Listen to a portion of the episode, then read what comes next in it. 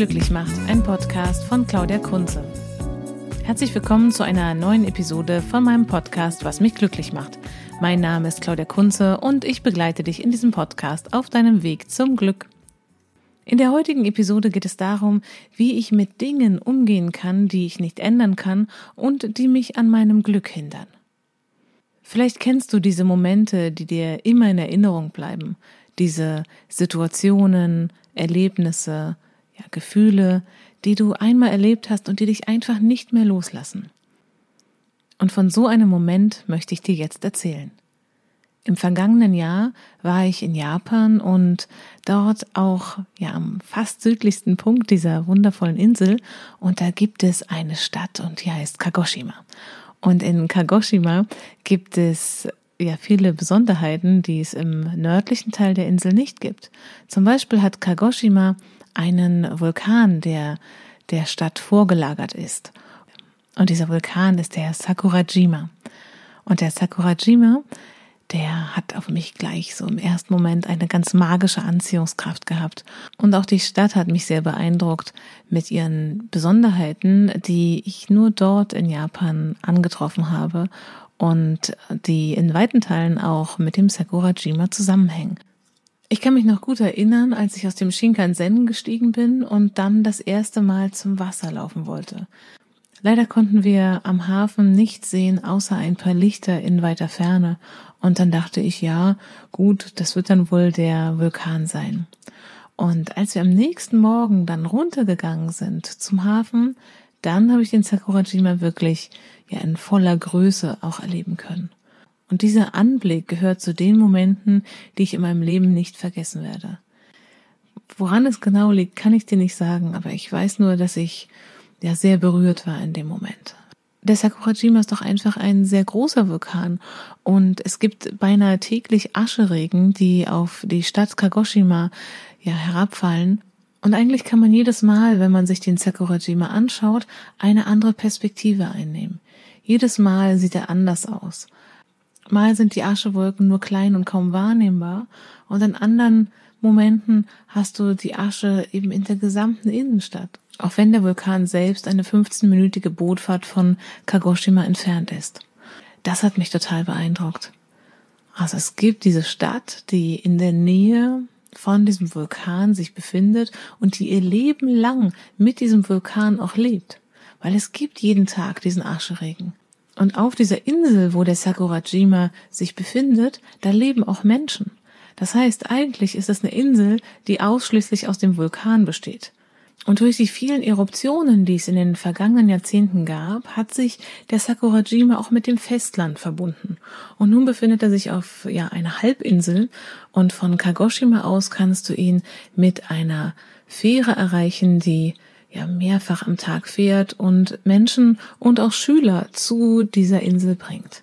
Das ist auch das Spannende, denn auf dieser Insel oder jetzt Halbinsel, wo der Vulkan ist, da leben Menschen und da arbeiten Menschen und da sind auch Schulen und da leben Kinder und sie leben einfach in friedlicher Koexistenz mit diesem Vulkan. Und das hat mich beeindruckt.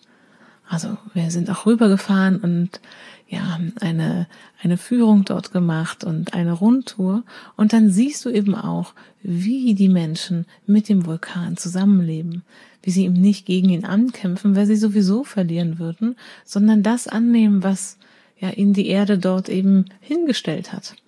Und dann siehst du zum Beispiel auch, dass es eben nicht nur das Negative gibt, wie die Asche und die Bedrohung durch die Eruptionen und auch die Erdbeben, sondern du siehst auch, dass ja, dass der Boden genau durch diese Eruptionen, durch die Lava und die viele Asche einfach sehr, sehr fruchtbar ist. Und deswegen ist die Gegend um den Sakurajima auch dafür bekannt, dass es dort so riesige Rettiche gibt. Und die sind auch sehr, sehr köstlich und die kann man auch schön einlegen in ähm, ja so eine Salzlake. Also das äh, ist auch eine lokale Spezialität. Das fand ich so spannend. Also wie gehen die Menschen in Kagoshima, ja, also eben diese 15 Minuten entfernt vom äh, Vulkan damit um, dass es eben diesen Vulkan in ihrer unmittelbaren Nachbarschaft gibt. Und wenn du durch Kagoshima gehst, durch die Innenstadt, dann siehst du, wie diese Menschen mit dem Vulkan leben. Sie arbeiten nicht gegen ihn, sondern leben mit ihm zusammen. Denn du hast dort überdachte Einkaufsstraßen. Das heißt, also die Menschen haben sich darauf eingestellt, dass jederzeit der Ascheregen kommen kann. Und auch jederzeit Erdbeben kommen können. Denn schon beim Einchecken ins Hotel werden Reisende über den Ablauf bei einem Erdbeben informiert.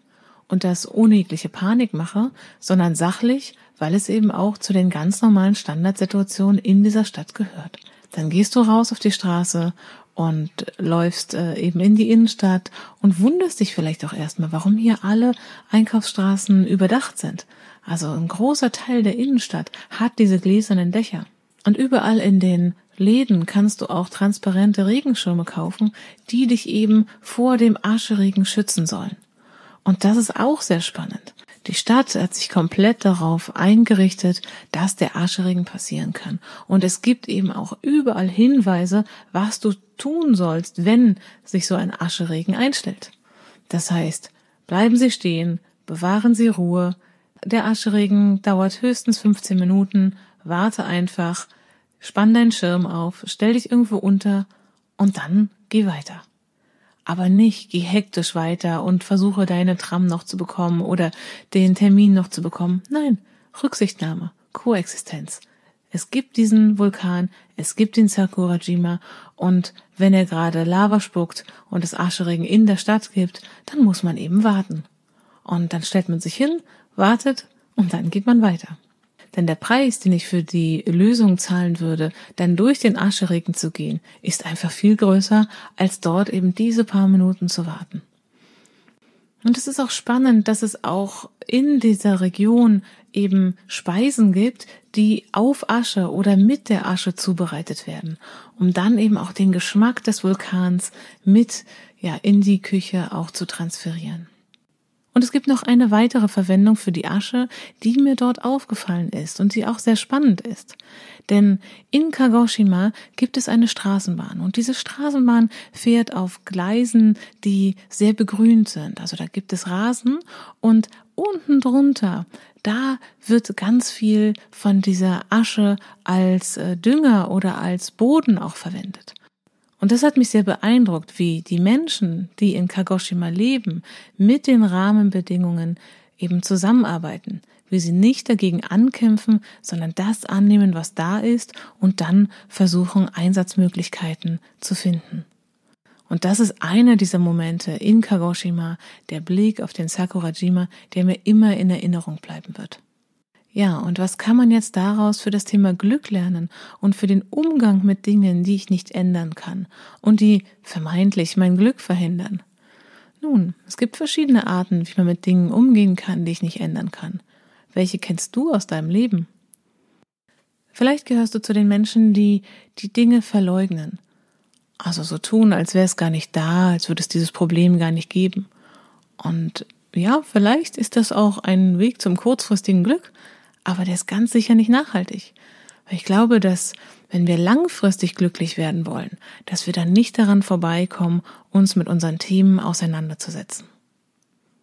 Vielleicht gehörst du auch zu den Menschen, die jammern oder meckern und sich beschweren, wie furchtbar alles ist. Auch das ist kein Weg zum Glück. Jammern und meckern verlängert das Leid. Die Umstände werden nur schlimmer, sie werden negativer als sie vielleicht auch wirklich sind. Und vielleicht gehörst du auch zu den Menschen, die andere Menschen abwerten, die eben aus deiner Sicht verantwortlich dafür sind, dass du jetzt in diesen Rahmenbedingungen leben musst. Und das fällt für mich auch in die Kategorie des Verleugnens, weil auch das verhindert das Wachstum und die eigene Entwicklung. Und dann gibt es noch eine weitere Art, mit Dingen umzugehen, die man nicht ändern kann. Und das ist das Annehmen indem ich mir die Frage stelle, was kann ich aus dieser Situation lernen? Was ist die Entwicklungschance? Was ist die Möglichkeit, die in dieser Situation enthalten ist? Und das ist ein sehr resilienter Umgang mit Dingen, die ich nicht verändern kann. Und dadurch habe ich eben auch die Möglichkeit, langfristig glücklich zu werden. Was kannst du nun lernen für deinen langfristigen Weg zum Glück? Ah, es geht in erster Linie auch darum zu unterscheiden, Ist es eine Situation, die ich annehmen sollte? Oder ist es eine Situation zu verändern? Weil es gibt auch Situationen, die man verändern sollte und wo das Annehmen nicht die beste Lösung ist. Jedoch ist das Annehmen eine sehr hilfreiche Strategie und in dieser Episode vom Podcast ging es ja auch um die Rahmenbedingungen, um Dinge in meinem Umfeld, die ich eben gerade nicht verändern kann. Also das Annehmen ist der erste Schritt. Und im zweiten Schritt kann man auch nochmal schauen, muss ich es wirklich annehmen oder glaube ich nur, dass ich das, was da in meinem Rahmen ist, nicht verändern kann? Dazu wird es später auch noch eine weitere Episode gehen, weil das ist ein spannendes Thema. An welcher Stelle wir uns eben mit unseren Gedanken limitieren, weil wir eben glauben, dass unser Leben so und so ist und dass der Rahmen eben gerade nicht zu ändern ist. Und vielleicht ist das aber doch. Die Frage ist also auch so, ja, ganz klassisch. Love it, change it or leave it. Also was für eine Art von Situation handelt es sich hier? Wenn du noch mehr darüber erfahren möchtest, wie das mit dem Annehmen ist und in welchen wissenschaftlichen Zusammenhang dieses Thema einzuordnen ist, dann hör dir doch gerne die Episode mit den sieben Wegen zum Glück an, wo es um das Thema Resilienz geht. Das war die Episode zum Thema, wie gehe ich mit Dingen um, die ich nicht ändern kann und die mich daran hindern, glücklich zu sein. Mein Name ist Claudia Kunze und ich begleite dich in diesem Podcast auf deinem Weg zum Glück.